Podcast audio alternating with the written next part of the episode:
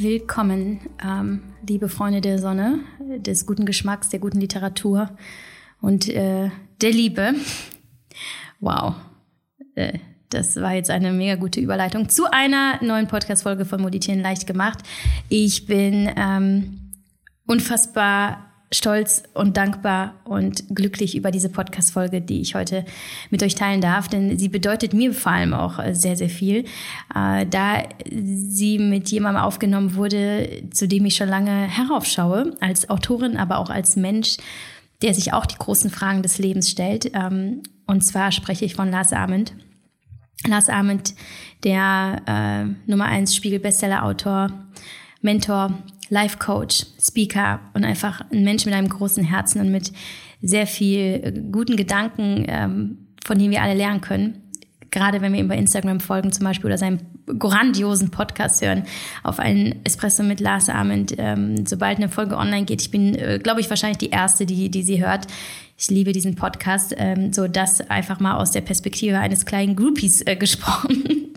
Und es hat mir sehr viel bedeutet, dass Lars sich die Zeit genommen hat, mir eine Woche nach dem Release seines neuen Buches, äh, Where's the Love, ähm, ja, einen Interview-Slot äh, zu ermöglichen und anzubieten. Und wir haben äh, ein wunderbares Gespräch geführt. Nicht nur über die Liebe und nicht nur über das Buch, sondern über so viele Themen, die uns alle bewegen, das Leben an sich. Ähm, das Leben und das Lieben in Zeiten von Corona, ähm, aber auch über seine Arbeit und seinen, seine Schaffensprozesse als Autor, was ich persönlich sehr spannend finde. Und das nicht nur als Autorin, sondern weil ich selber sage, Schreiben ist so ein reinigender, therapeutischer Prozess. Und äh, es ist so gut, von jemandem wie Lars zu hören, wie er an die Sache herangeht und was seine Tipps sind, wie, wie wir den Zugang zu unseren Gefühlen finden, wenn wir schreiben. Oder wie wir schreiben können, indem wir den Zugang zu unseren Gefühlen gefunden haben. Es ist so vieler, auf so vielen Ebenen ein unfassbar wertvolles mm, Gespräch, von dem wir alle schöpfen können. Und äh, deswegen empfehle ich, ich, empfehle ich euch das vom Herzen, auch wenn ihr das neue Buch noch nicht gelesen habt und auch wenn ihr Lars Arm noch nicht kennt.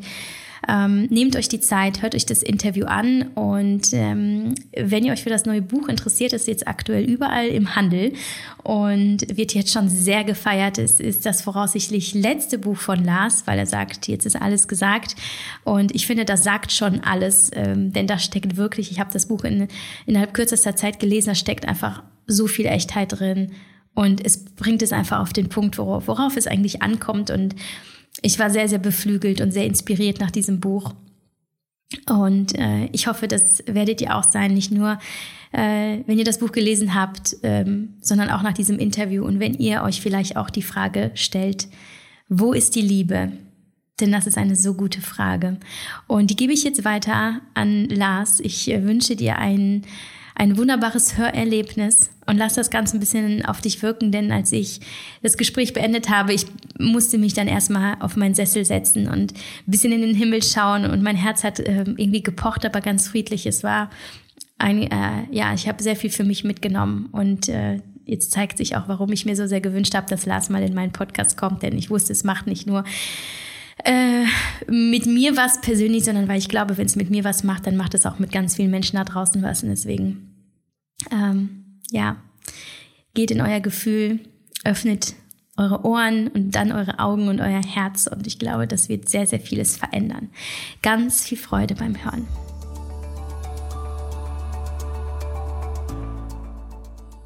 Lars, wie geil, dass du hier bist. Äh, so schön. Ähm, hast du mitgezählt, wie viele Interviews du bereits gegeben hast seit deiner Buchveröffentlichung? Ähm, nee, aber es sind schon so drei, vier am Tag. Ähm, und viele Podcasts, interessanterweise, das hat sich auch total verändert. Innerhalb von zwei Jahren finde ich, dass ganz viele Interviews mittlerweile Podcasts sind. Also sehr erstaunlich, finde ich. Und da ist es halt so, dass du meistens hier auch längere Interviews gibst. Ähm, und wenn du drei oder vier Interviews hast, dann sind das ja schon, ist der Tag schon vorbei eigentlich. So halb. Mhm. Und äh, ja, aber das ist sehr viel gerade, aber das ist ja auch schön. Das zeigt mir, dass das Buch auf Interesse stößt und dass äh, die Leute das vielleicht sogar mögen im Optimalfall. Du bräuchtest also eigentlich äh, wieder einen Sri Lanka-Trip äh, nächsten Monat, wenn das möglich wäre, ne? So gefühlt.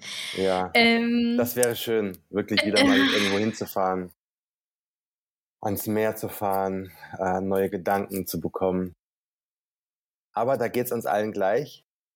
Und äh, nur weil ich habe jetzt gelesen, dass man nach Mallorca fahren kann oder fliegen kann, nur weil es theoretisch möglich ist, heißt es ja auch nicht automatisch, dass man das tun sollte.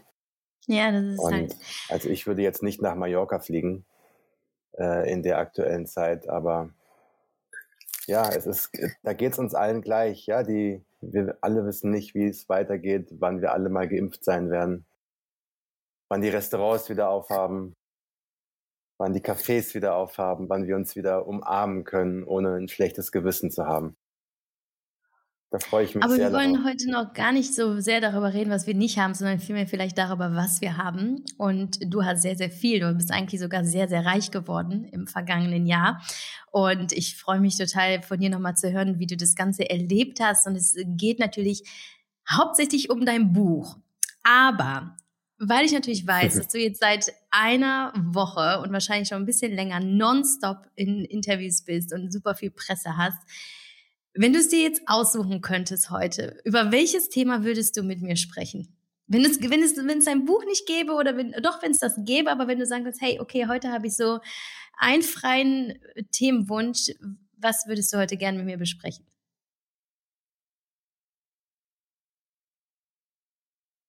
Hm, das ist eine gute Frage. Ah, wie wäre es mit Lieblingsserien? Ich hatte so ein bisschen Angst, dass du Musik sagst, weil ich glaube, da würde ich so, so kläglich äh, versagen wie äh, deine Herzdame aus dem Buch, aber da kommen wir gleich drauf zu sprechen.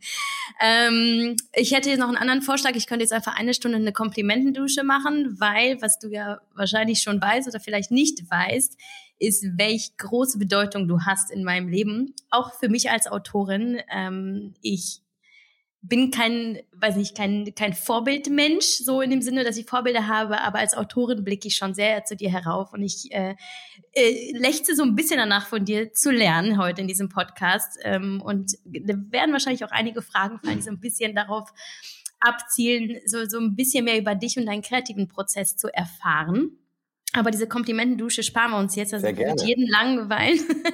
ähm, aber ja. genau, ich, ich möchte dann doch nochmal auf dein Buch zu sprechen äh, kommen, äh, weil ich habe es in zwei Tagen durchgelesen, es passiert nicht häufig, es war so unfassbar authentisch, wie ich finde. Also man kann sich extrem gut mit dir identifizieren, mit den Gefühlen. Ich glaube, dass es sehr, sehr vielen Menschen so geht wie dem Lars, den du da beschreibst ähm, aus den vergangenen Jahren. Ähm, und was das erste, was ich mich gefragt habe, war, was denkst du, hat letztlich einen, diesen Wandel in dir ausgelöst? War es der Lars, der die Reise gemacht hat bis zu diesem Zeitpunkt? Oder war es Anna, der du begegnet bist, die dir eine Tür geöffnet hat und wo, wo, wo es klar wurde für dich?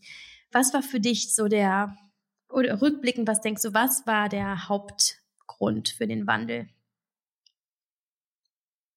Also Anna kam ja erst dann in mein Leben, als ich Dinge anders bewertet und gesehen habe. Das heißt, die Entscheidung, ähm, Dinge in meinem Leben anders zu machen, kam ja schon vorher.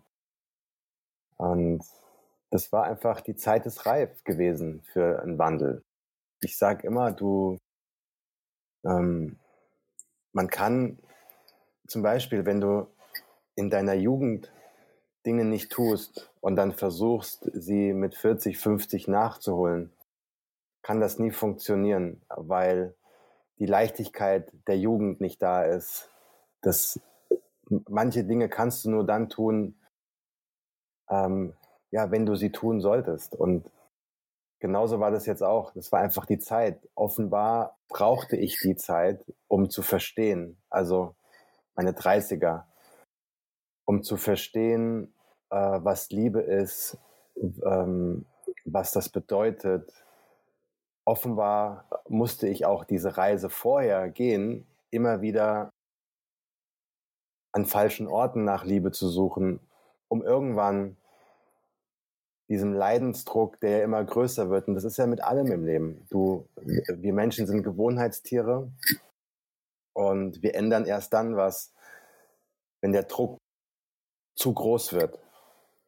Und offenbar war das bei mir so, dass ich morgens aufgewacht bin und dachte mir, fuck, ey, das kann so nicht weitergehen, dass diese, diese Lehre, was die Liebesbeziehung angeht, nicht mein ganzes Leben, das würde ich da nicht sagen, aber so diese, ich hatte schon eine Sehnsucht, morgens neben jemandem aufzuwachen und dem meine Gedanken, Träume, Sehnsüchte, äh, mein Leben zu teilen, mitzuteilen.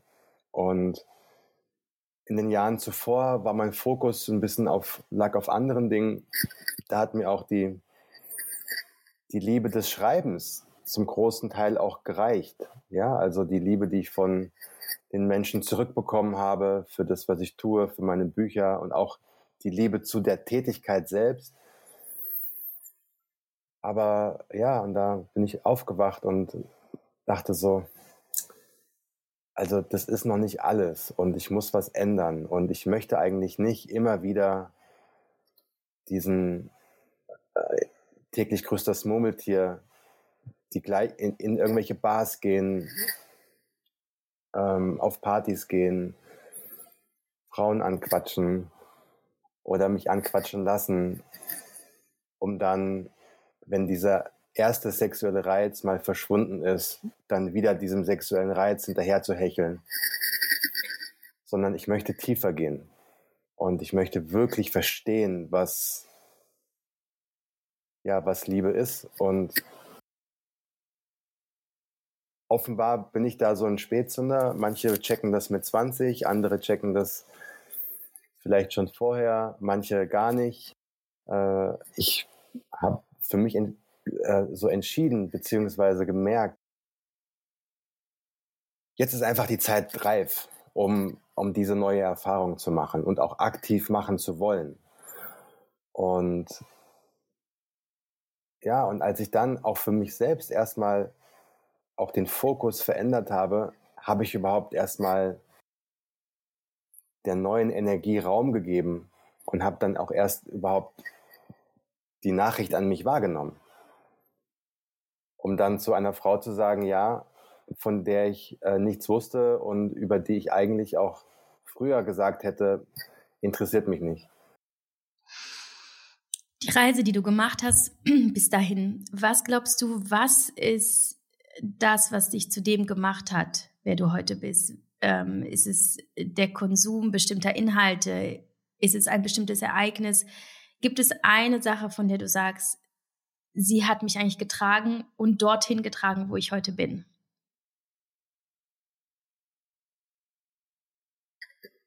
Ich glaube, das ist die Summe der vielen Etappen meines Lebens. Also so, das ist ja das, was ich gerade gesagt habe, dass die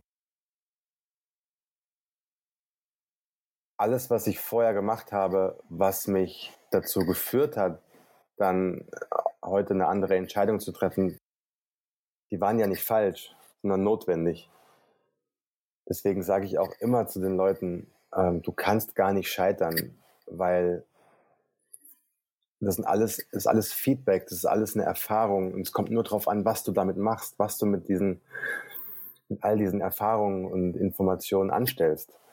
Und wie ich gerade gesagt habe, der eine braucht länger, der andere braucht ein bisschen, ist ein bisschen schneller im Verstehen. Und ähm, ja, ich musste offenbar über 40 werden, um, um ja zu verstehen, was, was ich vorher gemacht habe. Oder nicht gemacht habe, je nachdem. Ja, ja. Sagst du heute, Liebe ist die Antwort auf alles?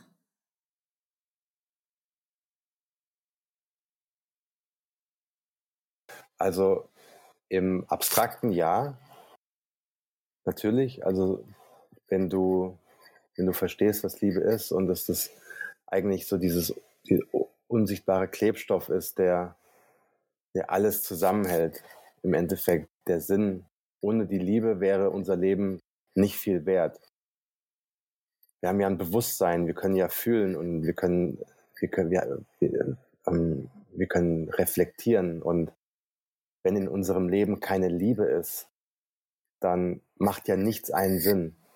Dann kannst du noch so viel Geld haben, noch so viel Status, noch so viel Anerkennung, noch so viel Erfolg. Wenn du nicht lieben kannst und auch nicht geliebt wirst, was hat das dann für einen Sinn? Und deswegen ist, ist Liebe schon das, was, ja, was uns am Leben hält. Aber wenn du jetzt ganz konkret wirst, macht dich Liebe natürlich auch nicht satt, wenn du, wenn du hungrig bist.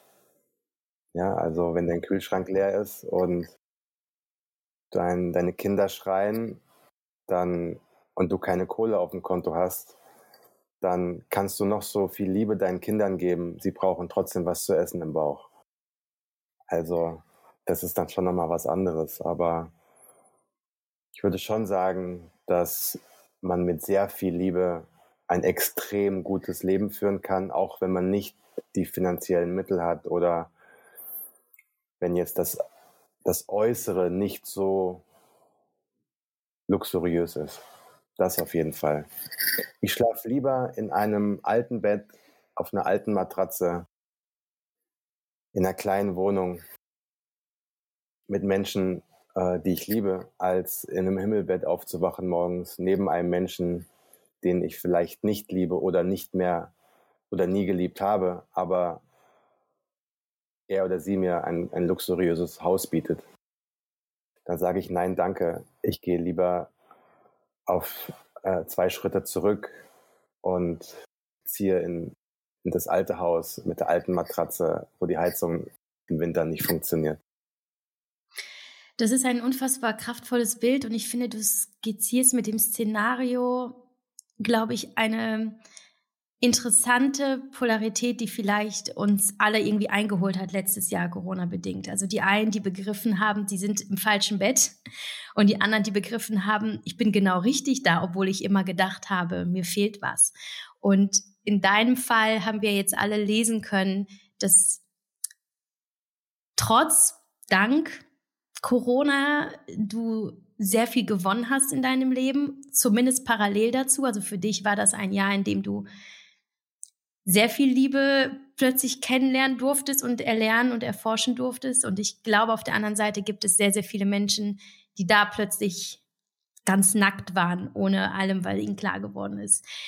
Glaubst du wirklich auch aus deiner Perspektive, also Corona ist ja auch zum Teil auch Thema deines Buches an einigen Stellen, glaubst du wirklich, dass das, dass, dass, dass Corona einen größeren Einfluss wirklich auf uns Menschen, auf unsere Persönlichkeiten hatte, als wir vielleicht glauben. Also nicht nur immer auf den Körper und auf den Alltag, auf die Wirtschaft, sondern auch tatsächlich darauf, dass wir vieles hinterfragt haben und dass wir unser Leben jetzt neu ausrichten, definieren und dass das wirklich einen Impact hat auf, auf die Liebe, die wir für uns selber und für andere spüren? Ich hoffe sehr. Es wäre ja schlimm, wenn wir nicht lernen würden. Aus so einer ähm, wirklich für uns alle ja sehr neuen und einschneidenden Situation. Es gab es noch nie, jedenfalls nicht für die Menschen, die aktuell hier auf dieser Erde leben, ähm, so einen globalen, äh, so eine globale, globale Ausnahmesituation. Äh, ich hoffe sehr, dass das, was mit uns macht, also mit jedem von uns, sich zu hinterfragen, äh, ist das, was ich tue, eigentlich richtig? Macht mir mein Job eigentlich Spaß? Ähm, wenn jetzt irgendwie alles zu Ende geht, habe ich dann mein Leben gelebt? Wir haben jetzt zum ersten Mal, für viele jedenfalls, viele Menschen haben zum ersten Mal begriffen, wie schnell alles vorbei sein kann. Vorher waren wir als Menschheit in dem Hamsterrad gefangen, sind gestra haben gestrampelt und sind immer weitergegangen. Der Alltag war da, der Lärm war da. Es gab gar, für viele gar keinen Raum, sich überhaupt Gedanken zu machen über das Wesentliche. Und dann kam Corona und auf einmal hat die Welt auf Pause gedrückt und viele wurden gezwungen, sich zum ersten Mal echte Gedanken darüber zu machen mit wem bin ich eigentlich zusammen? Es sind sehr viele Partnerschaften auseinandergegangen, weil ähm, Homeoffice auf einmal die Frau gemerkt hat, mit wem sie da eigentlich lebt seit zehn Jahren und was nur nie so richtig aufgefallen ist, weil der Mann jeden Tag arbeiten war und abends nach Hause kam. Und es wurde so äh, nebeneinander hergelebt. Und auf einmal musste aber der Mann oder die Frau nicht mehr das Haus verlassen, sondern war zu Hause und man hatte sich nichts zu sagen. Und auf der anderen Seite glaube ich aber auch, dass sehr viele Menschen sehr nah zusammengewachsen sind in dieser Zeit, weil sie gemerkt haben, das ist das, was wirklich zählt. Also ich habe viele junge Väter in meinem Freundeskreis, die gesagt haben, zum ersten Mal habe ich richtig Zeit für meine Kids. Oder auch alleinerziehende Frauen oder die, die wirklich dankbar waren, in der schwierigen Situation ihre Kinder noch, noch besser kennenzulernen. Dass die Familie noch mehr zusammengewachsen ist, weil man festgestellt hat, am Ende ist das, was zählt. Ja, die Menschen, mit denen wir unser Leben teilen, sind die wichtigsten. Und ich hoffe es und ich habe auch am Ende des Buches habe ich auch diesen Wunsch aufgeschrieben. Ich hoffe so sehr, dass wir diese Zeit jetzt nutzen, um uns zu fragen,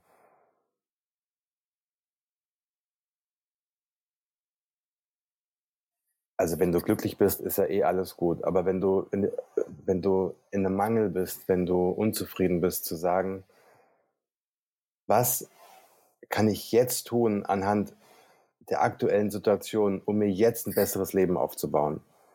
Weil jetzt habe ich die Chance. Ich möchte nicht mehr, wenn sowas wieder passiert, vor der Unsicherheit stehen. Ich möchte mir jetzt was aufbauen, was mir wirklich, wo ich sagen kann, wenn meine Kinder mich in 30 Jahren fragen, Papa oder Mama, was hast du eigentlich oder was habt ihr eigentlich damals, als Corona war, gemacht? Was habt ihr Neues entschieden? Was habt ihr gelernt daraus?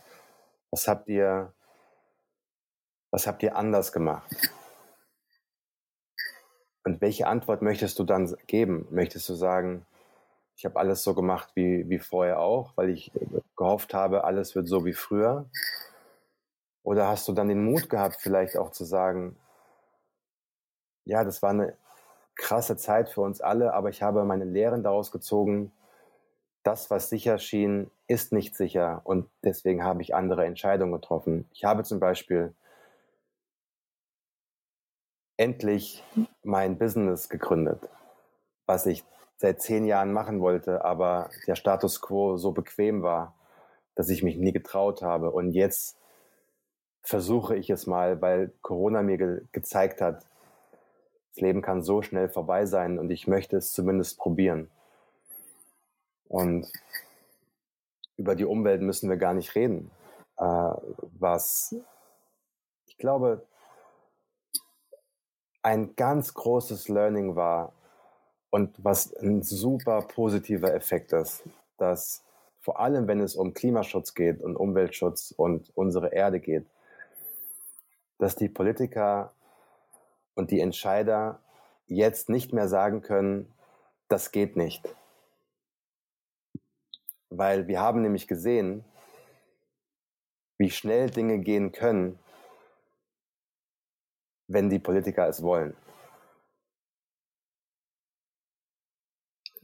Deswegen diese Ausrede, die gilt nicht mehr. Und das ist eine der großen positiven äh, Zeichen zu sagen, ey Leute, bekommt's auf die Reihe endlich. Es ist unsere Erde. Und wir, wir lassen das nicht mehr durchgehen, wenn ihr sagt, es geht nicht. Doch, es geht.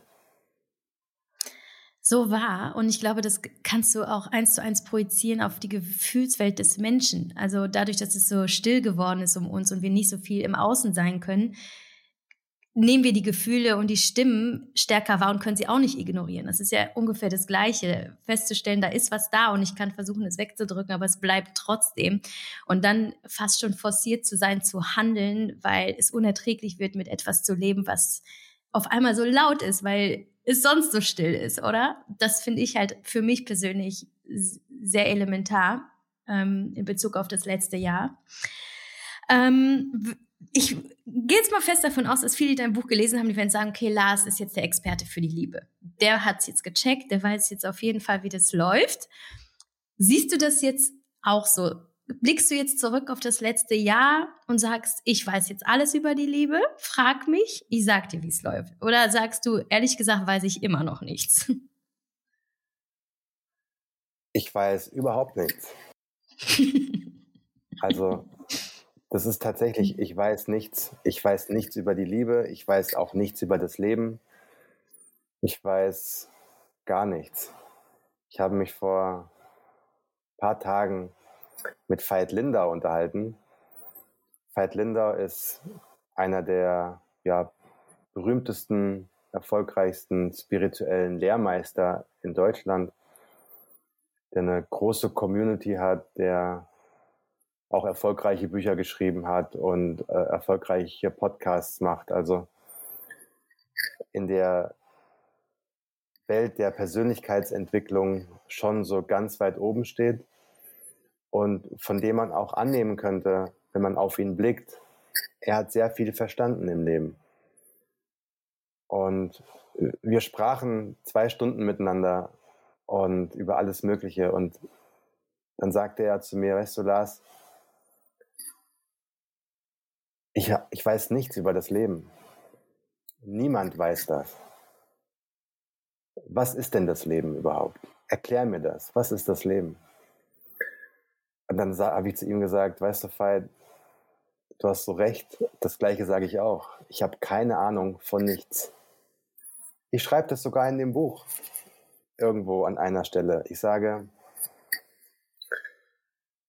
du suchst Antworten, ich habe keine für dich ich kann dir nicht sagen, wie das Leben funktioniert. Alles, was ich tun kann, ist dir meine Gedanken zu sagen und dir meinen Blick auf die Welt zu zeigen. Und ich kann dir meine Geschichte erzählen, ich kann dir von meinen Träumen erzählen und ich kann dir sagen, wie ich es gemacht habe. Aber nur weil etwas für mich funktioniert, heißt das noch lange nicht, dass es für dich funktionieren muss und dass ich recht habe. Also, wenn du mir erklären kannst, was das Leben ist, dann tu es. Aber ich weiß es nicht. Ich finde es aber schön. Ich finde es nicht, ich finde es nichts Trauriges, sondern für mich ist es einfach nur ein Zeichen, dass man weiter auf Abenteuerreise bleibt, weiter ähm, interessiert bleibt, weiter versucht zu lernen, ein lifelong student zu sein. Also niemals in diesen Modus zu verfallen, ich weiß jetzt, wie es funktioniert, nur weil ich zwölf Follower habe. Ähm ich kann dir nicht sagen, ich gebe dir ein Beispiel. Ich wurde eingeladen von einer Fernsehsendung, weil sie gesagt haben, Lars, ähm, du bringst ein neues Buch raus, super, komm zu uns. Dann haben sie das Buch gelesen und sie sagten, ja, tolles Buch, aber wir können dich nicht einladen, weil du hast ja gar nicht die fünf Regeln, wie es funktioniert. Habe ich gesagt, ja, die gibt es auch nicht. Ich weiß, dass das schön aussieht, das kann man schön in einem Magazin illustrieren oder irgendwo hinschreiben, die fünf Gesetze der Liebe oder die fünf Regeln der Liebe. Aber es hat mit dem echten Leben nichts zu tun. Und ja, ich bin dann nicht eingeladen worden, weil ich genau das gesagt habe. Und ich kann dich nur an die Hand nehmen, kann dich einladen, die Geschichte zu lesen, mit mir einzutauchen auf meine Abenteuerreise und vielleicht kannst du was für dein Leben mitnehmen. Und ich bin mir auch sicher, dass jeder was anderes mitnimmt aus der Geschichte. Ähm, ganz egal, ob man Single ist oder ob man schon in einer Beziehung ist. Ähm, ich glaube, dass, dass jeder was anderes findet, aber du wirst von mir nicht hören, dass ich sage, ich habe es verstanden. Hm. Du sagst ja sowieso immer, du schreibst deine Bücher für dich und stellst die anderen in dem Sinne zur Verfügung. Ähm, und wie ich raushöre, du erwartest eigentlich keine bestimmte Interpretation. Ähm, ist es nicht trotzdem so, dass du als Autor wünschst, dass dein Buch auf eine bestimmte Art und Weise gelesen wird? Also, dass man ja, also du gibst ja eine Nachricht rein, eine Message rein und du willst ja, hoffst ja irgendwo, dass sie den Empfänger erreicht, so wie du sie sendest. Oder sagst du wirklich, ich schreibe das Buch, gib das raus und dann macht damit, was ihr wollt? Oder ist da doch irgendwo eine leise Hoffnung, bitte lest das so? Dann hat das wirklich einen Sinn. Also natürlich habe ich die Hoffnung immer, dass das sehr viele lesen. Ich weiß nicht genau, wer es gesagt hat. Ich glaube, es war Paulo Coelho. Ich bin mir nicht ganz sicher, aber ich glaube, er war es, der gesagt hat, ein Buch, das du schreibst, das aber niemand liest, hat keinen Wert. Das stimmt auch. Wenn ich etwas schreibe und es liest niemand, dann habe ich es zwar für mich geschrieben, aber was ist der Mehrwert für die Menschen? Keiner.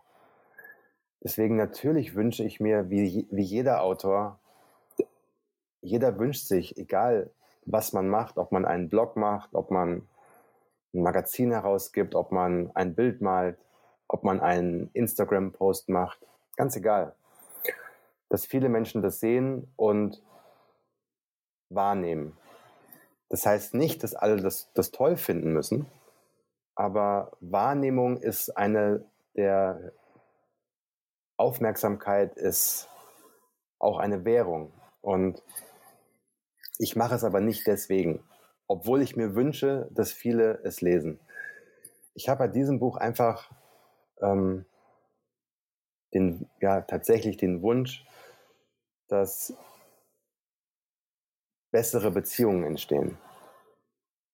Dass das Pärchen das Buch lesen und gemeinsam darüber reden, wie sie die Dinge dort auf ihr eigenes Leben und ihre eigene Beziehung transformieren können.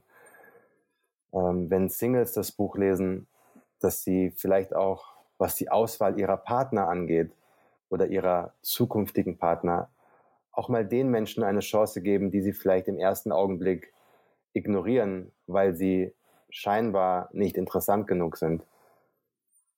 Und ich habe ja in dem Buch geschrieben, wie falsch unsere Wahrnehmung oftmals ist, wenn wir auf einen Menschen treffen und innerhalb von einer Sekunde schon Schubladen aufgemacht haben, wo wir diesen Menschen reingesteckt haben und Urteile gesprochen haben und Bewertungen gemacht haben, die, wenn man diesen Menschen dann mal wirklich kennenlernt, gar nicht stimmen. Also ein bisschen mehr das Herz zu öffnen und ja, der Welt auch die Möglichkeit geben, dich kennenlernen zu dürfen.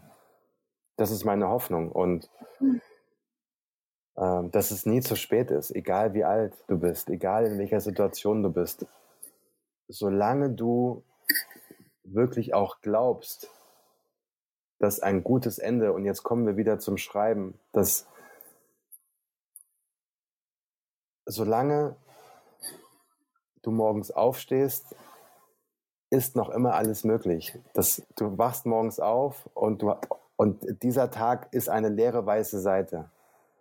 Und du kannst diesen Tag mit deiner Geschichte füllen.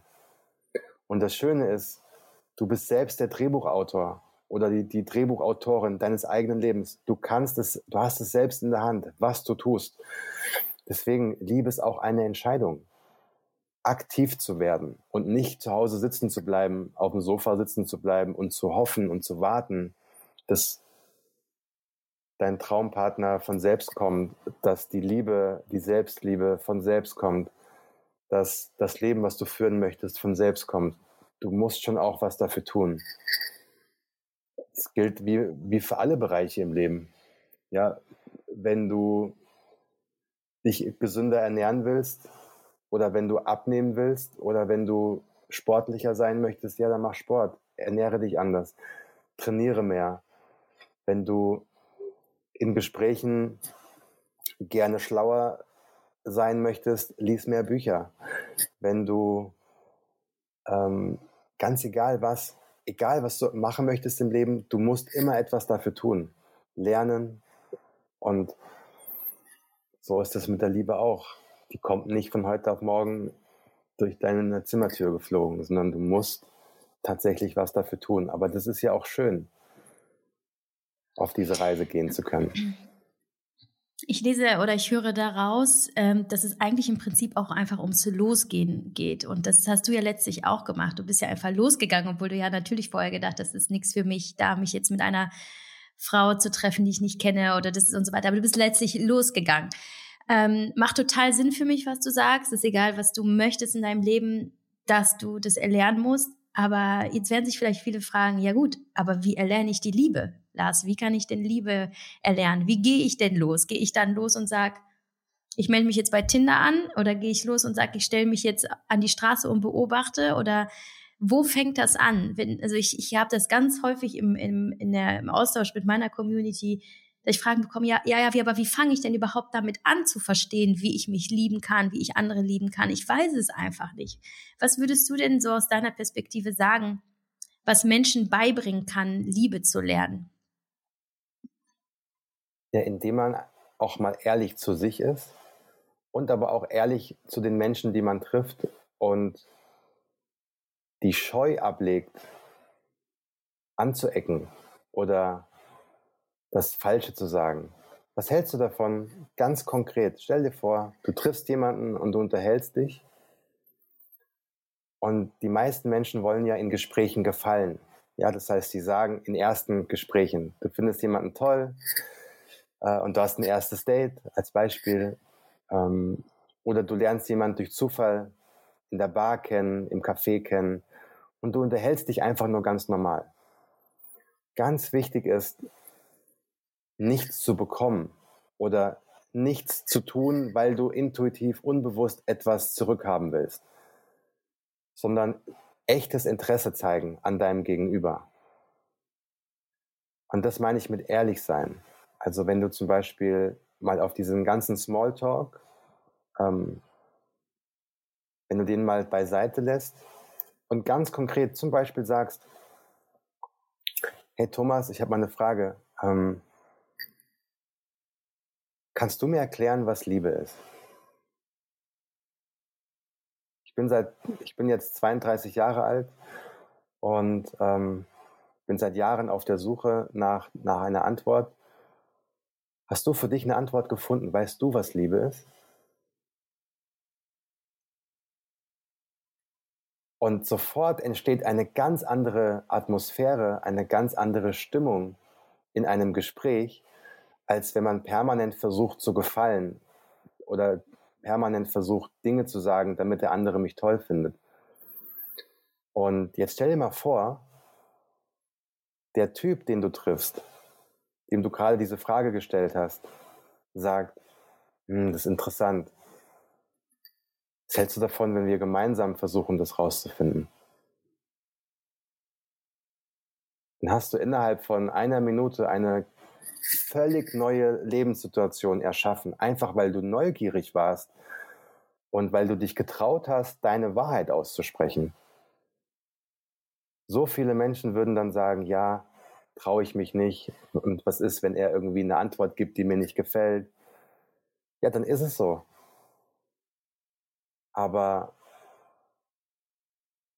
ich bin mir 100% sicher und vor allem, dann war es auch nicht der richtige Mensch für dich. Aber dann hast du Klarheit. Und so viele laufen mit angezogener Handbremse oder fahren mit angezogener Handbremse durch Leben, weil sie sich nicht trauen, weil sie Angst haben, ja, diese, diesen ersten Schritt zu gehen, gesehen zu werden, wie sie vielleicht auch eine Grenze überschreiten.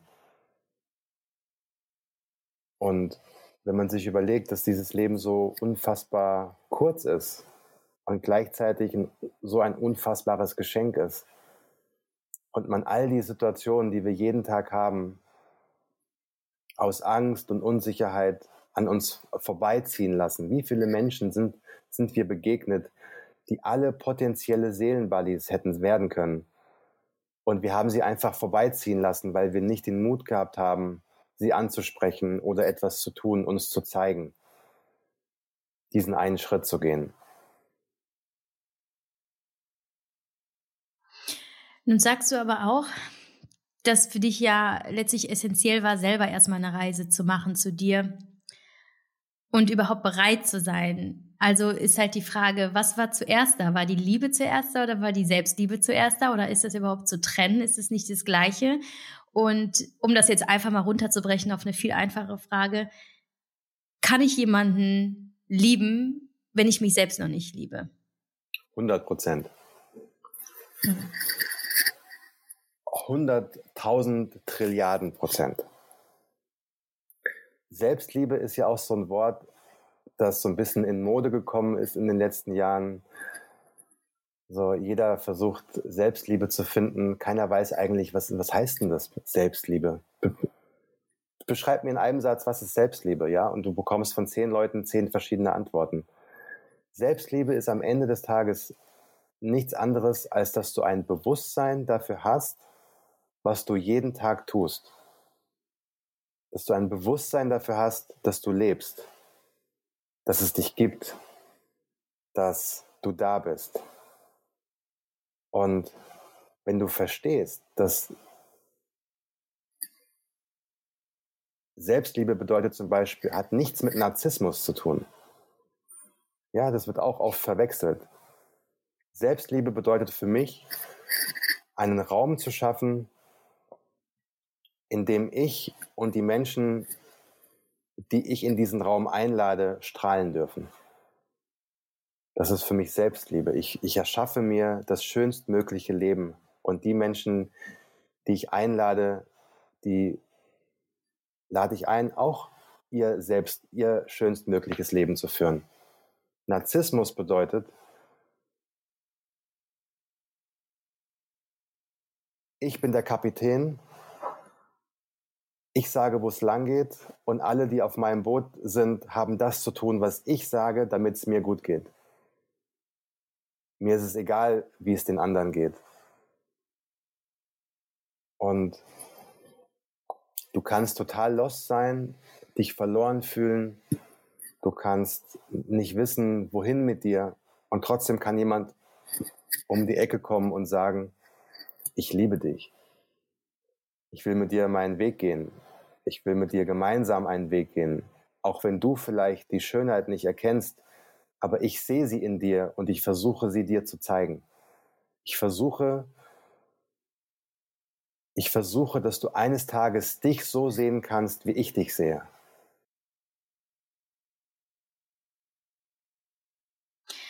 Glaubst du, dass du dich für Anna schon entschieden hast, als du schon in den Zug gestiegen bist? weil du sagst, es ist eine Entscheidung und du hast dich dieser Reise und diesem Abenteuer geöffnet schon vorher.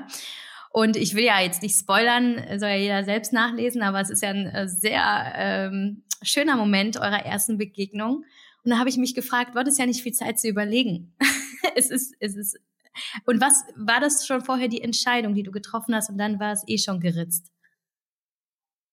Nee, natürlich nicht, weil ich kann mich ja nicht für jemanden entscheiden, äh, deren Energie ich noch nicht gespürt habe, als sie vor mir steht. Ich habe mich aber für die Möglichkeit entschieden, dass es passieren könnte. Und das ist schon mal ganz wichtig, zu sagen, ich mache das und ich entscheide mich dafür. Und das ist für alles im Leben die halbe Miete. Du musst diese Entscheidung treffen, dass, es, dass du überhaupt die Möglichkeit erschaffst, dass was Neues passieren kann. Und als ich dann vor ihr stand zum ersten Mal, ich glaube, da wusste ich dann schon, okay, weil all das, was vorher war mit anderen Frauen, du warst aufgeregt, du wolltest gefallen, du wolltest ähm, irgendwie schlau daherkommen. Du hast überlegt, ähm, wie kannst du gut wirken und all das. Das hatte ich zum Beispiel gar nicht. Ich habe sie gesehen und auf einmal wusste ich, okay, es ist alles klar. Ich war ganz bei mir, ich war ganz in Frieden mit mir. Ich war ganz ruhig. Ähm, ich habe nicht überlegt, was ich sagen könnte, um irgendwie cool dazustehen. Es war alles klar, es war ganz ruhig, es war ganz schön, es war ganz still. Und ja, das ist die Antwort. Es ist ganz interessant, weil ich habe mir für dieses Interview genau drei Fragen notiert. Und eine davon ist genau dieser Moment, den du gerade beschreibst, was mich sehr nachdenklich gemacht hat. Und da würde ich gerne von dir wissen, du beschreibst also diese, diese Ruhe und diese, diese, diese, diese Stille in dir, diesen Frieden in dem Moment eurer Begegnung. Und du bist nicht nervös. Und du sagst auch mal zu ihr, ich habe kein Kribbeln. Und da dachte ich, okay, wow, ist es nicht das, worauf die meisten Menschen warten? Dieses, du wirst umgehauen, du bist, du stirbst, du fängst an zu schwitzen und denkst, okay, mein Leben ist jetzt quasi gerade on hold, ich weiß jetzt gerade nicht mehr. Äh, und du hast es alles nicht, aber du stellst es nicht in Frage und du bewertest es nicht negativ, sondern du sagst sofort für dich. Und da habe ich mich gefragt, wieso bewertest du das positiv? Ist es, weil es anders war zu den anderen oder weil wirklich keine Fragen mehr da waren du hast es einfach gespürt? Wie, was, wie hat dich das die Situation so positiv bewerten lassen. Ich hätte mich in dem Moment gefragt, warum macht diese Person mich gerade nicht nervös, wenn sie in einer kurzen Shorts vor mir steht zum Beispiel? Er erklär mir das. Weil auf einmal das Ego keine Rolle mehr gespielt hat. Also das, was du gerade beschrieben hast mit dem Kribbeln und Nervössein, das hatte ich bei vielen anderen Frauen vorher als mein Fokus rein auf der sexuellen Anziehung lag. Also das, ja, das, worauf wir Männer zuallererst achten. Frauen ist das, glaube ich, ein bisschen anders, aber bei Männern ist es so, die achten sehr am Anfang auf, ja, auf diese äußerlichen Attribute, auf auf dieses rein physische, sexuelle. Und als ich sie gesehen habe, das war so interessant, weil all das, was ich vorher von ihr angenommen hatte, falsch war. Also sie hatte mir ja diesen Brief geschrieben und ich habe dann mir vier Fotos angesehen von ihr und mein erster Impuls war, ah, langweilig, sehr so ganz normal und entsprach nicht den Frauen, die ich vorher gedatet, die ich vorher gedatet hatte. Das heißt, ich hatte ein Bild von ihr und habe gedacht, das ist die Wahrheit. Habe dann irgendwann später festgestellt, ähm, ich möchte aber eine ich möchte was anderes in meinem Leben, habe ihr dann diese Chance gegeben, indem ich mir selbst die Chance gegeben habe, etwas Neues in mein Leben zu ziehen. Und habe dann, als ich sie sah, festgestellt, dass alles, was ich von ihr dachte, falsch war. Sie war so viel schöner als in meiner Vorstellung vorher. Äußerlich, aber auch, auch innerlich. Und ich habe so gedacht, und das Interessante ist, ich habe mit vielen Pärchen gesprochen, die lange zusammen sind, die genau das Gleiche gesagt haben, die gesagt haben, es kommt nicht auf das Kribbeln an. Das ist schön, wenn es da ist, aber das ist nicht entscheidend. Entscheidend ist, ob du diesen, diesen Moment des, des Seelenfriedens spürst, wenn dieser Mensch da ist, in dem du nicht gefallen musst. In dem du nicht performen musst, in dem du nicht eine Rolle sein, eine Rolle spielen musst, wo du wirklich versuchen kannst, ganz authentisch zu sein. Weil das gibt dir auf einmal ein Gefühl von, wow, mit diesen Menschen kann ich durchs Leben gehen. Das ist, das ist Wahnsinn. Und wir sind alle gebrainwashed von Hollywood, von, von Instagram, von Hashtags, Couple Goals und so. Wir haben alle so eine Fantasievorstellung im Kopf, wie etwas sein muss, wie eine Beziehung auszusehen hat. Dass wir dann wahnsinnig enttäuscht sind, wenn das echte Leben nicht so aussieht wie das gefakte Leben auf Instagram. Und ja, für mich, ich habe das auch mal auf Instagram geschrieben irgendwann. Für mich ist dieses Gefühl von Seelenfrieden und von Verbundenheit so viel stärker, weil es nämlich bleibt, als kurzfristige, kurzfristiges Kribbeln und ähm, Nervosität, weil das ist am Ende ein körperlicher Reiz. Und dieses Verliebtsein, dieses Gefühl von Verliebtsein verwechseln wir oft mit, mit Liebe. Und ja, das habe ich auch auf vielen Seiten beschrieben. Die, die Orte, an denen ich früher nach Liebe gesucht habe, waren Orte, die am Ende nur dieses Kribbeln hervorgerufen haben, nämlich ne, dieses kurzfristige Angeknalltsein, Verliebtsein. Mhm. Ich hatte so ein bisschen Mühe, zu, äh, für mich zu verstehen, der Moment, der alles verändert, steht ja auf deinem, auf, äh, auf deinem Buch. Welcher Moment ist es denn nun? Ist es der Moment der Nachricht, die reinkam? Ist es der Moment eurer Begegnung? Ist es der Moment, in dem du begriffen hast, alles, was zählt, ist jetzt? Was ist denn der Moment, der alles veränderte? Es ist der Moment immer der Moment der Klarheit, in dem du weißt, okay, ich gehe jetzt diesen einen Schritt über diese Grenze und ich gehe jetzt diesen, diesen neuen Weg und, und ich verbrenne die, die Sicherheitstüren hinter mir. Und ich mache nicht mehr die gleichen Fehler wie vorher. Ich treffe neue Entscheidungen. Und ich mache das jetzt und gucke nicht zurück. Das ist immer der Moment, der, der alles verändert, wenn du ganz klar bist, dass so wie du aktuell lebst, dass du so nicht weitermachen willst. Du musst noch nicht wissen, wie es ausgeht du musst noch nicht wissen, wie dein letztes Kapitel des Lebens ähm, aussehen wird.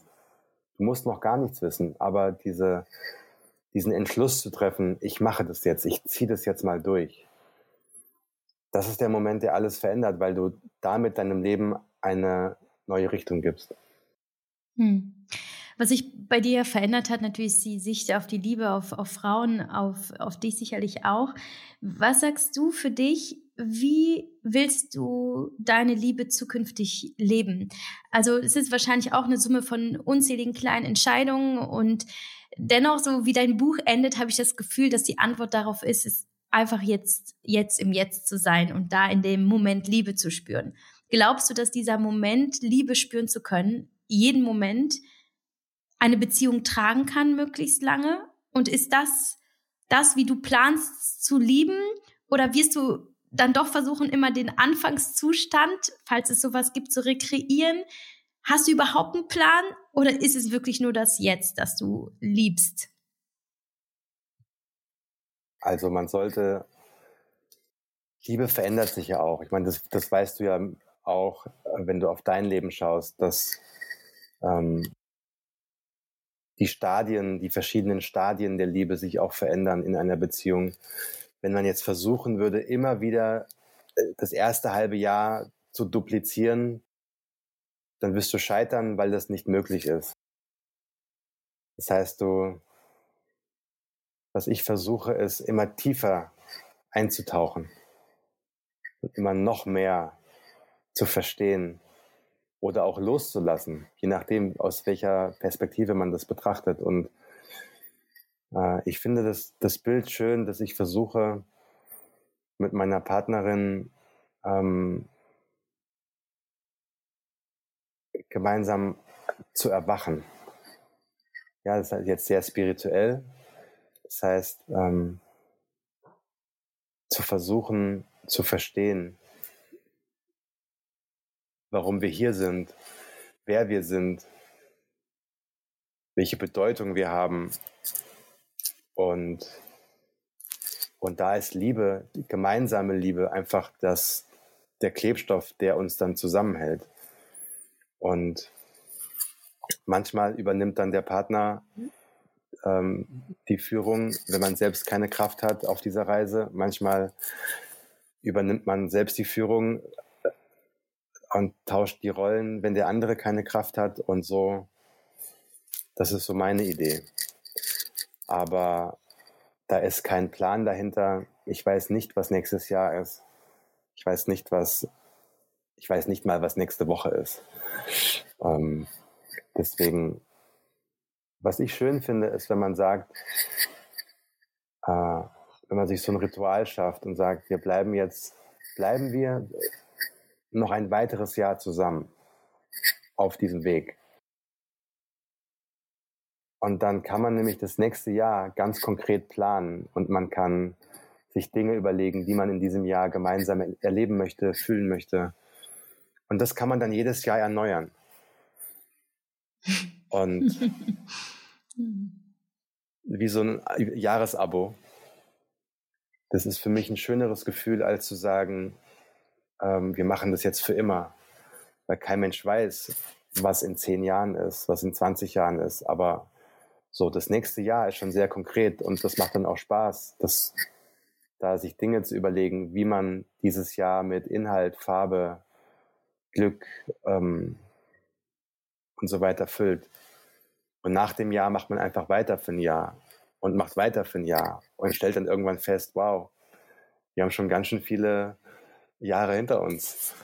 Und ja, einfach das, das Bestmögliche, sich selbst versuchen, das bestmögliche, interessanteste Leben zu erschaffen, ähm, was man selbst führen möchte. Ich finde auch Anna hatte was sehr Interessantes gesagt. Das war so für mich so ein kleiner Aha-Moment, da habe ich gemerkt, dass ich eigentlich einen negativen Glaubenssatz habe, was Beziehungen angeht. Sie sagt nämlich, die Beziehungen werden schöner, je länger sie dauern. Ich dachte so, okay, wow, so habe ich das noch nie gesehen. Das ist eigentlich eine sehr, sehr interessante Aussage. Und ich finde, Anna ist sowieso eine ziemlich äh, coole Frau, die eigentlich einen großen Beitrag äh, geleistet hat in deinem Buch. Da habe ich mich gefragt, was hat sie eigentlich dazu gesagt, als du ihr gesagt hast, du wirst einige Seiten meines neuen Buches füllen?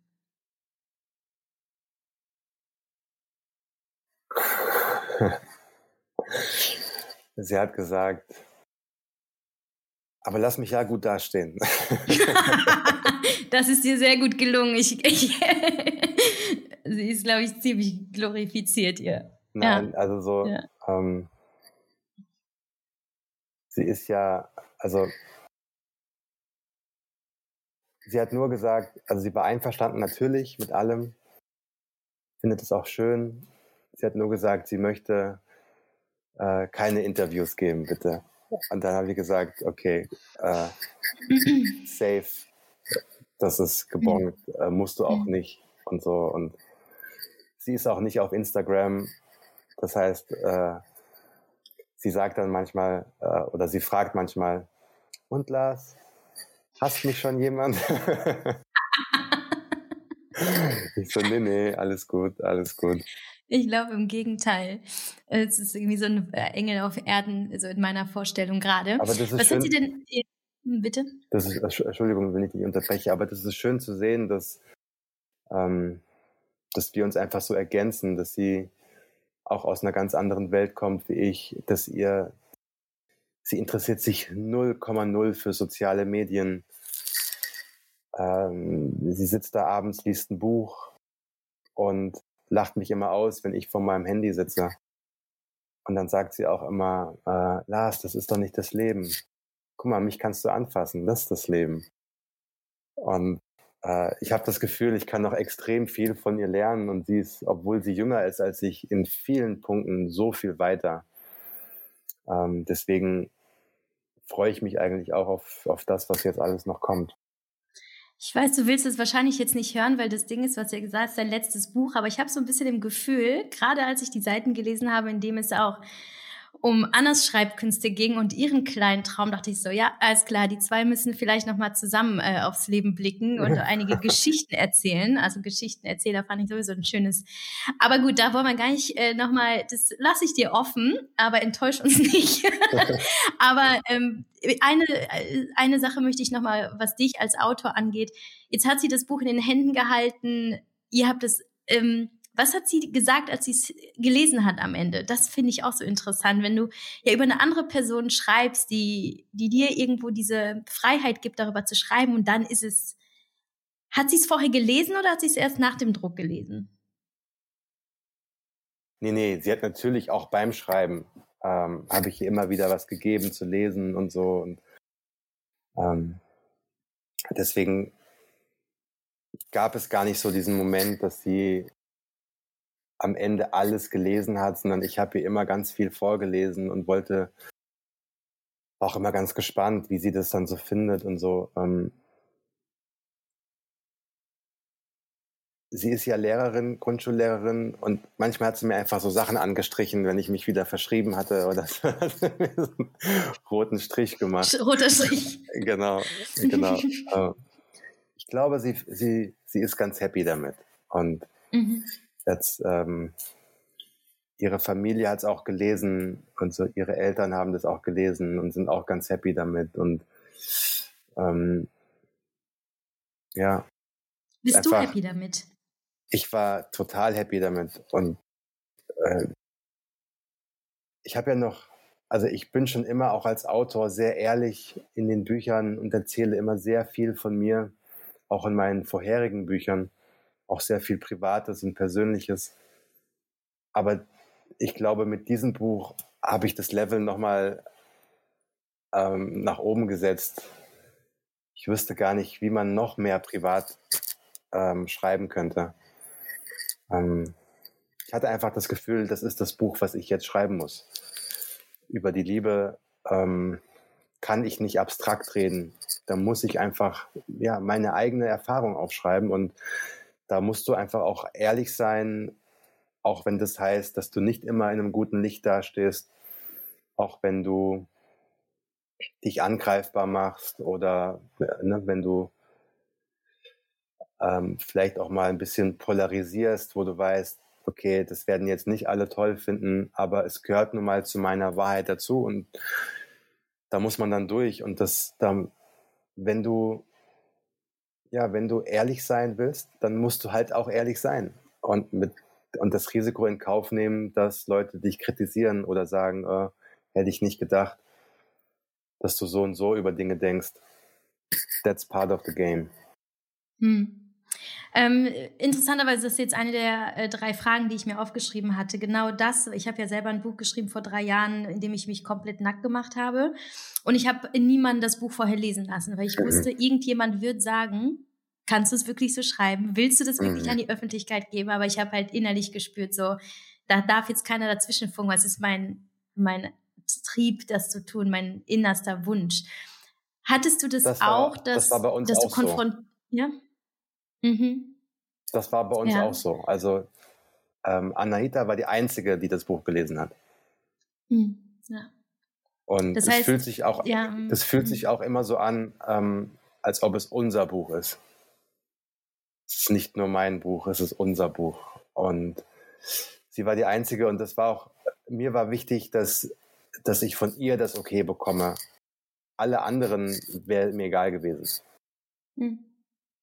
Hast du denn selber jemals an einen Moment gezweifelt, ob du das, also äh, hast du dir anders gefragt, bevor du das Buch angefangen hast zu schreiben, hast du entschieden, dich komplett frei zu machen und deine Seele, deine Gedanken offen zu legen? Oder entsteht das bei dir im Schreibprozess, dass du es schreibst und dich hinterher fragst, okay, kann das eigentlich so raus? Wann findet der Moment statt, wo du beschließt, dich zu öffnen?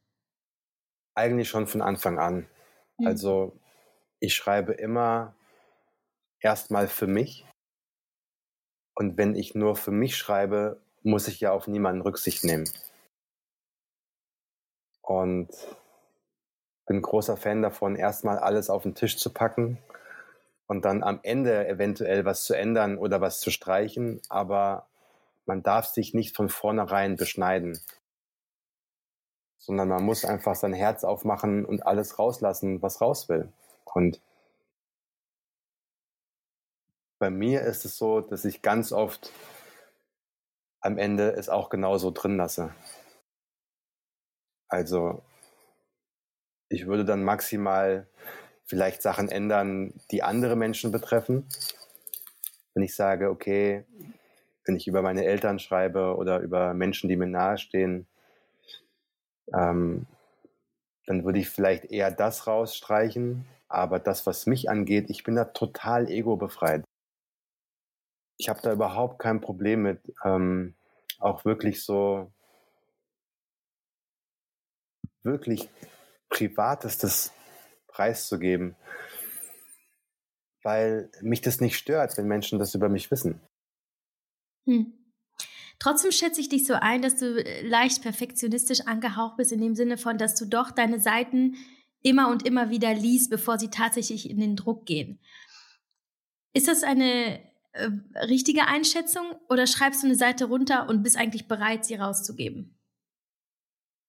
Also im Prinzip ist das so, ich schreibe was und dann gehe ich natürlich nochmal drüber mit äh, ein paar Tagen, Wochen Abstand.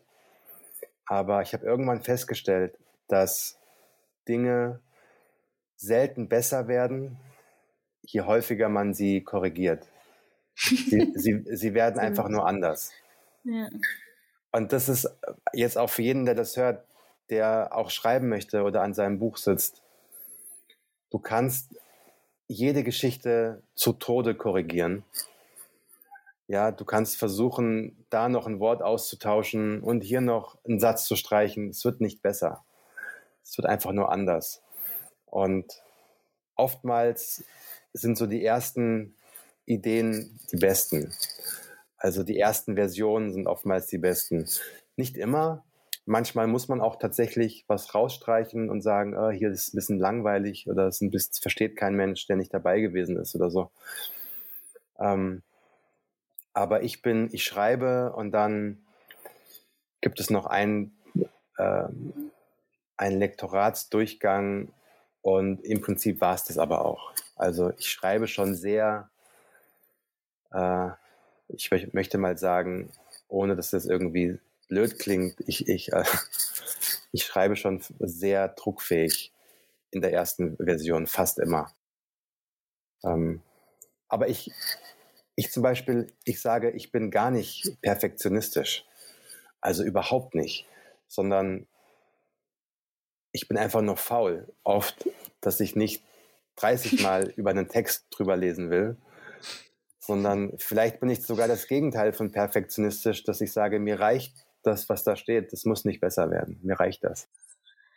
I feel you, ich bin genauso. Ich bin exakt genauso, aber ich habe immer gedacht, ich wäre so, ich wäre halt anders, weil ich das halt gar nicht habe, dieses Gefühl von, okay, ich habe es jetzt hundertmal gelesen, es stimmt es. Aber ich habe noch eine letzte Frage, weil ähm, zu deinem kreativen äh, Prozess, Schreibprozess, weil ich, ich rede da ganz viel drüber, dass Schreiben ja, egal ob für andere oder für sich selber, extrem therapeutisch ist. Mein Buch war für mich selber auch sehr therapeutisch. Und ich glaube, das ist, es ist irgendwo, unf ein, dass du einen unfassbaren Zugang zu dir und deinen Gefühlen vor allem bekommst, wenn du schreibst. Und jetzt für die, die zuhören, egal an welchem Punkt sie stehen im Leben. Du, es geht ja nicht darum, jetzt ein perfektes Buch zu schreiben oder ein besonder, ein Bestseller, so wie du sie schreibst. Ähm, wie, wie kommst du in deinen kreativen Prozess, dass du den Zugang hast zu diesen Gefühlen, die ja so authentisch, du kannst es ja nicht faken, wie du schreibst es, du spürst es, es ist echt. Wie bekommst du den Zugang zu deinen Gefühlen? Wann ist der Moment? Wann können die Leute, die jetzt hier zuhören, wissen, da kriege ich, da, da ist der Kanal, da ist jetzt genau die Brücke zum, zu mir und die gehe ich jetzt und dann schreibe ich los. Erklär mir diesen kreativen Prozess. Also ich gehe durchs Leben und ich, meine Antennen sind eigentlich immer auf ähm, Aufnahme.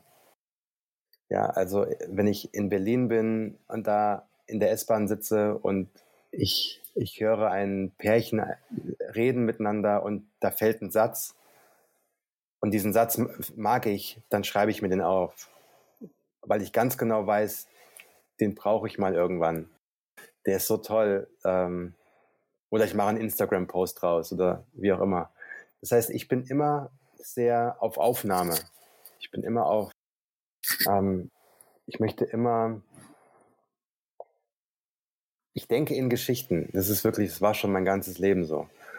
Und ähm, ich glaube, wenn jemand versuchen möchte, anzufangen zu schreiben, lohnt diese Vorstellung, dass man seiner besten Freundin einen Brief schreibt oder seinem besten Freund einen Brief schreibt.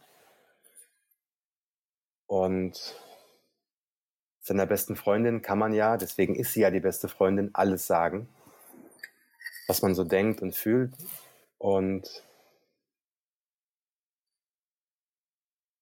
nicht zu, an, nicht zu schreiben mit dem, mit dem Wissen, dass es mal irgendwann jemand lesen wird, außer die beste Freundin, sondern dass alles privat bleibt, dass niemand dich bewerten wird, dass niemand ein Urteil über dich fällen wird, wenn er das liest, was du da aufgeschrieben hast. Deswegen sind ja auch Tagebücher so wirkungsvoll, weil du weißt ja, dass das, was du dort aufschreibst, schreibst du nur für dich auf. Und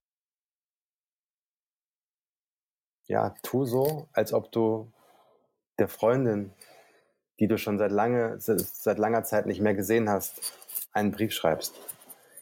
Mit deinen Gefühlen, mit deinen Gedanken. Und pack da alles rein, was dich, was du jetzt in einem Gespräch mit deinen Eltern nicht sagen würdest. Oder ein Gespräch mit deinem Partner, wenn es, ja, ähm, in vielen Fällen, was du auch ihm nicht sagen würdest, was du deinen Arbeitskollegen nicht sagen würdest. Schreib es da auf und irgendwann stellst du fest, es gefällt mir, was da steht. Und je mehr Seiten du schreibst, vielleicht denkst du irgendwann, okay, ähm, ich habe jetzt das Selbstbewusstsein und ich traue mich und mache da einen Blog draus oder mache ein Buch draus äh, veröffentliche das selbst oder schick das mal an Verlage, je nachdem, was du so vorhast damit. Ähm, es ist auch ein Prozess.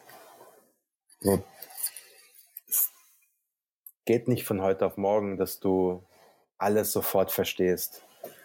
Ja, viele Kämpfe, die man so austrägt mit sich, damit hat man jahrelang Erfahrung.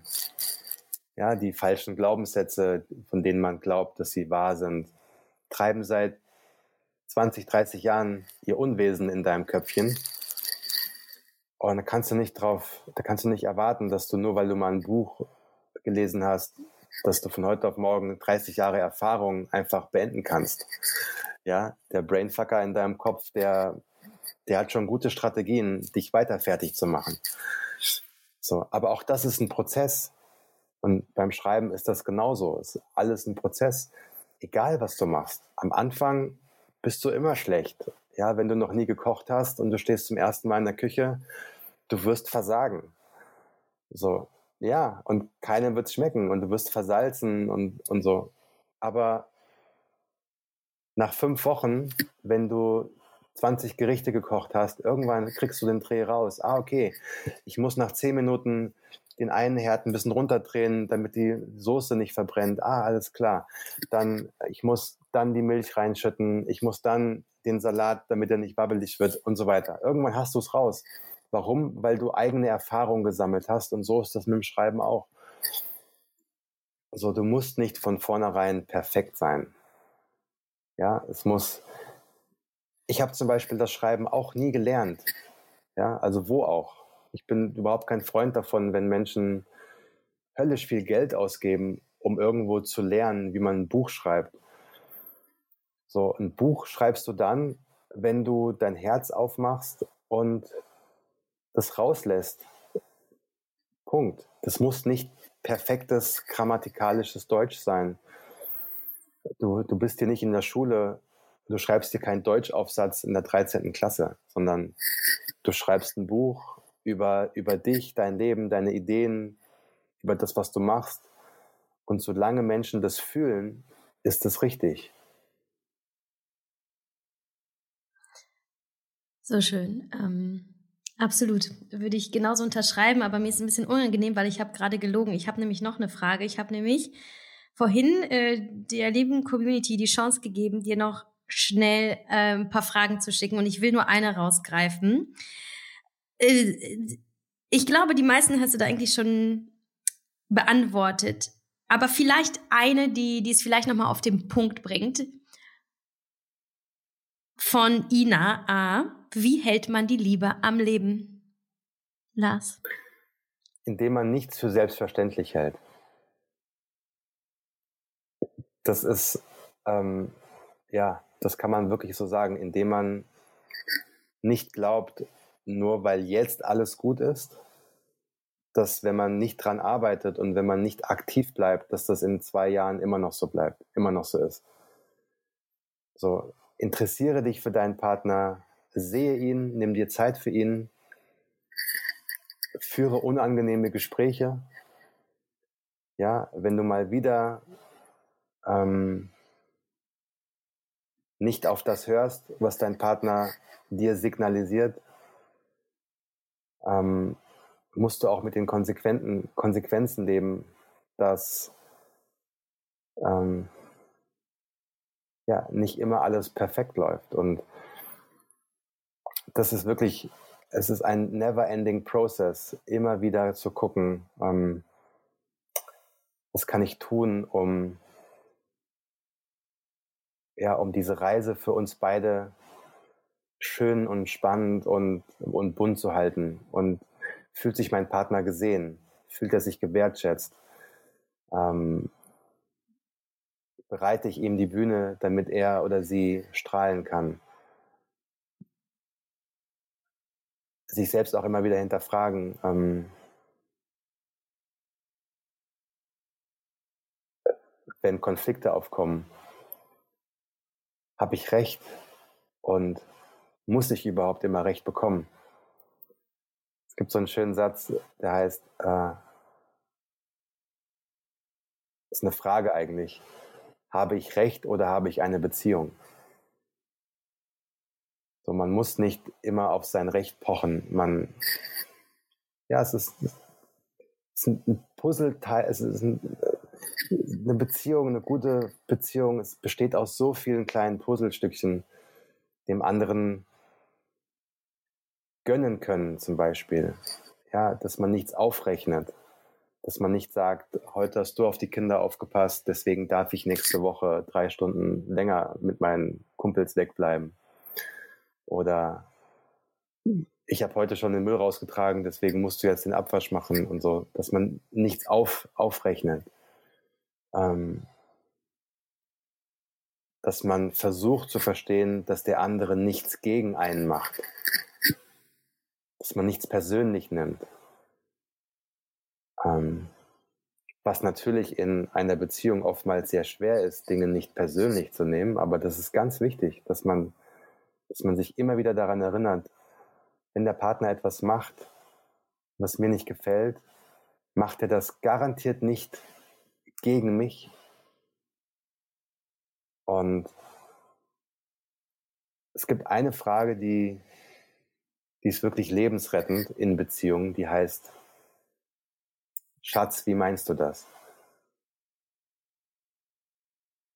Ja, wenn dein Partner etwas sagt oder etwas tut und wir das interpretieren, und dann glauben wir unserer Interpretation, wir glauben unseren eigenen Gedanken, wir glauben, dass es wahr ist und machen dann unseren Partner für unsere eigene, oft fehlerhafte Interpretation verantwortlich und sind dann sauer auf unseren Partner über unsere, wegen unserer eigenen Gedanken. Und da von vornherein auf Pause zu drücken und einfach mal zu sagen, okay, bevor ich jetzt wieder schlechte Laune bekomme, weil ich darauf höre, was mein Brainfucker mir sagt, drücke ich auf Pause und gehe zu meinem Partner, zu meiner Partnerin und sage, Kurze Frage. Du hast eben das und das und das gesagt. Kannst du noch mal kurz erklären, wie du das genau meinst? Und oftmals hat das, was der Partner gemeint hat und unsere eigene Interpretation überhaupt nichts miteinander zu tun. Also es ist eine, eine, eine, eine Reise und man muss sich da einfach entscheiden, will man das gemeinsam erleben und ähm, und dann auch die Gespräche führen, die wehtun, wenn sich der Alltag eingeschlichen hat. Ja, wenn man sagt, ähm, ja, wir hatten jetzt seit vier Tagen, als Beispiel, wir hatten jetzt seit vier Tagen keinen Sex. Ich fühle mich da jetzt gerade nicht so wohl. Ähm, lass mal drüber reden. Das sind oft keine Gespräche, die, die wirklich Bock machen. Ja, aber sobald man sie geführt hat, merkt man, es ist notwendig, damit sich unbewusst nichts aufstaut, nichts aufbaut. Aber das ist eine Entscheidung. Das ist eine Entscheidung. Und äh, wie gesagt, wenn du jemanden gefunden hast, mit dem du zusammen bist und du weißt, er, alles, was er oder sie macht, was mich vielleicht unbewusst ein bisschen triggert, macht er nicht gegen mich, sondern am Ende dafür, dass es schön bleibt.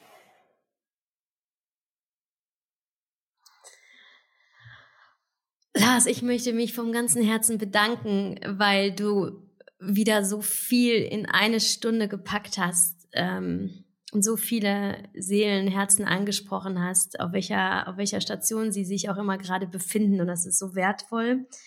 Ich äh, bin so gespannt, äh, was du machst die nächste Zeit, wenn du keine Bücher mehr schreibst. Ich werde das aber beobachten. Ich äh, hänge dir nämlich an den Fersen, falls du das nicht schon gemerkt hast. äh, das ist keine Drohung. Ich bin ganz friedlich. Ähm, aber ja, vielen Dank auf jeden Fall für deine Zeit. Ich äh, wünsche dir, dass äh, spätestens nächste Woche das Buch auf der äh, Spiegel-Bestsellerliste Nummer eins ist. Gehen wir aber alle von aus. Und wenn nicht, äh, wirst du damit auf jeden Fall einige Herzen öffnen. Da bin ich mir ganz sicher. Und ähm, ja, ich hoffe, du hast einen Dank, coolen Freitag noch. Ja, ja, ich, nee, ich habe zu danken. Ja, ich hoffe auch. Aber also ich denke schon. ich denke schon. äh, ich trinke jetzt noch einen Espresso und dann mal schauen, was der Tag noch so mit sich bringt. Aber wahrscheinlich das ein oder andere Interview. okay, bis bald, nee, heute, lieber Lars. Heute habe ich, nee, heute, heute ich tatsächlich okay. nichts mehr zu tun. Nein, nein, nichts mehr zu tun. Sehr gut. Ich fühle dich umarmt. Ich umarme dich ähm, genauso zurück. Bis bald.